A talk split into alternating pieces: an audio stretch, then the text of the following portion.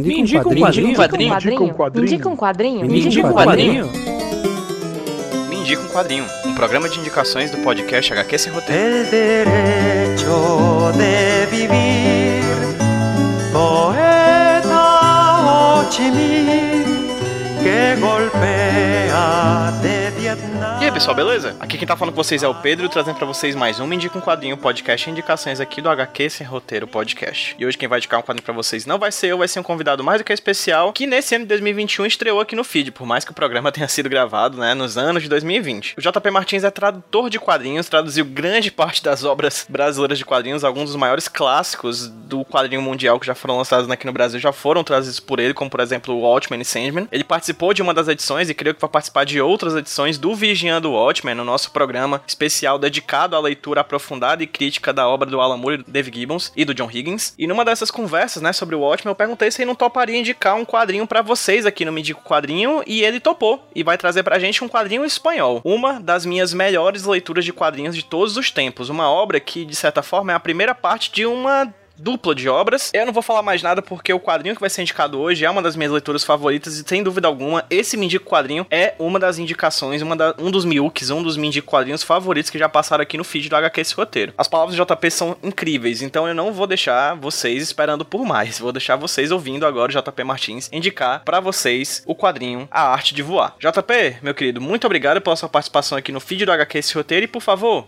me indica um quadrinho? Eu fui convidado pelo PJ para indicar um quadrinho. Então, como eu ando numa fase espanhola, eu decidi recomendar um dos que eu li recentemente. Decidi falar de uma publicação que me agradou muito, o romance gráfico A Arte de Voar, do roteirista Antônio Altarriba e do desenhista Kim. Esse gibi, que ganhou em 2009 o Prêmio Nacional de Comic do Ministério da Cultura da Espanha, e um monte de outros, como o Del Salón del Comic de Barcelona e o Prêmio Nacional de Comic de Catalunha, foi a primeira publicação da editora Veneta aqui no Brasil. O gibi foi traduzido pelo José Félix Sabino. Se por acaso dá a impressão de que eu estou morrendo de inveja, é porque eu estou mesmo. Em 4 de maio de 2001, Antônio Altarriba, o pai do roteirista, que tem o mesmo nome, se jogou do quarto andar do asilo em que ele estava morando. Foi um ato incompreensível para o autor até encontrar algumas anotações do pai, essa espécie de diário revelou para ele uma figura muito distinta da que ele conhecia. E para solucionar esse mistério da morte do pai e das anotações que ele encontrou, Altarriba decidiu reconstruir do zero a figura desse pai. Então a arte de voar é essa recomposição. De um jeito engenhoso, o Antônio, o filho, começa a narrar a história em primeira pessoa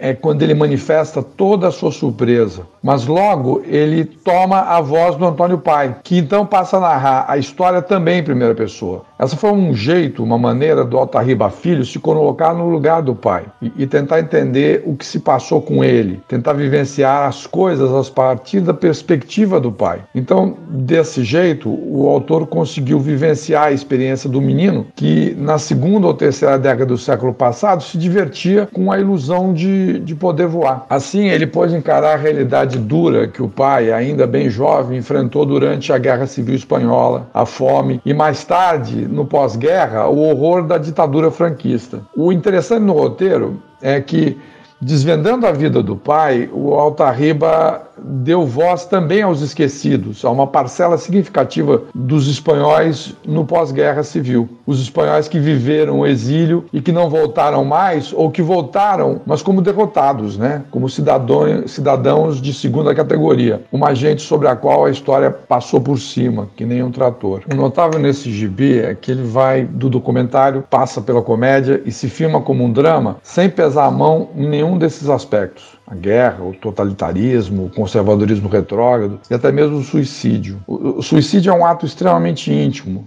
então é sempre muito difícil entender todas as motivações por trás de uma atitude dessas. Mas quando você termina de ler a arte de voar, você passa a partilhar a maneira como o filho entendeu o que o pai fez. O gibi, então, acaba ganhando essa dimensão bem maior, porque a vida do Antônio, o pai, passa a representar de muitos que viveram o século XX espanhol. É quase uma alegoria para essa geração de espanhóis que ficou pelo caminho da história. Como se, tendo sido privado do livre-arbítrio, só restasse para esse pai liberdade de decidir como é que ele se encontraria com a morte. E também é curioso, mas ao mesmo tempo é compreensível que a arte de voar se encaixe numa tradição de grandes obras de quadrinhos que fazem uma introspecção sentimental da família. HQs que buscam decifrar a figura do pai. É o caso de Maus, do Art Spigman, O Diário do Meu Pai, do Giro Taniguchi, Luzes de Niterói, do Marcelo Quintanilha e Jimmy Corrigan, do Chris Ware. Os cinco gibis são análises da figura de pais, são obras que, que, ultrapassam a esfera pessoal e lançam luzes sobre momentos e situações históricas. A grande diferença é que os outros quatro foram criações de roteiristas que também eram desenhistas, mas o Altabirra não desenha.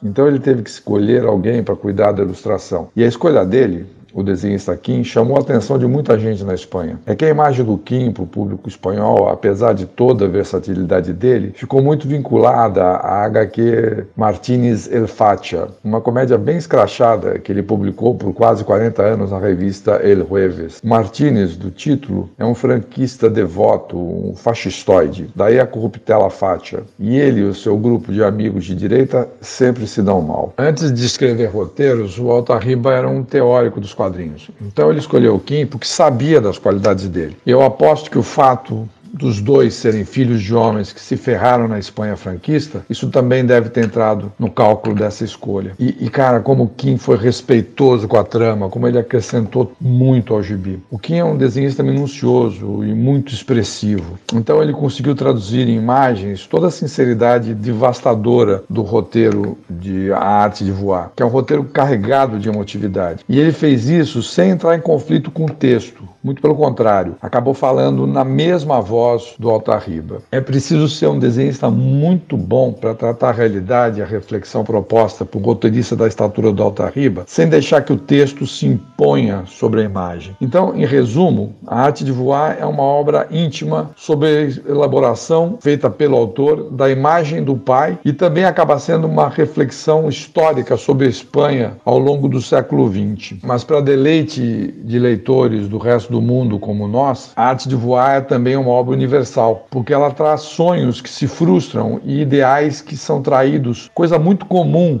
na nossa experiência como seres humanos. O Antônio Pai, como muitos de nós, é um homem atropelado pela fatalidade, né? que vê seus sonhos de juventude se chocarem com a realidade. O Gibi, então, é, é um grito de rebeldia muito bonito e comovente, repleto do que temos de mais humano. E como Altarriba não parece ter medo de desafios, anos depois ele repetiu a dose. Só que dessa vez acompanhando os passos da mãe. Mas isso é papo para outra indicação de quadrinhos. Antes de ir embora, eu quero deixar meu Twitter e meu Instagram, que é o mesmo para os dois arroba JP Martins. E JP não são apenas as duas iniciais. Eu vou soletrar. J-O-T-A PE. Nessas duas redes eu quase não me manifesto, eu fico no meu canto bem quietinho, assistindo ao espetáculo e vendo a banda passar. Até a próxima.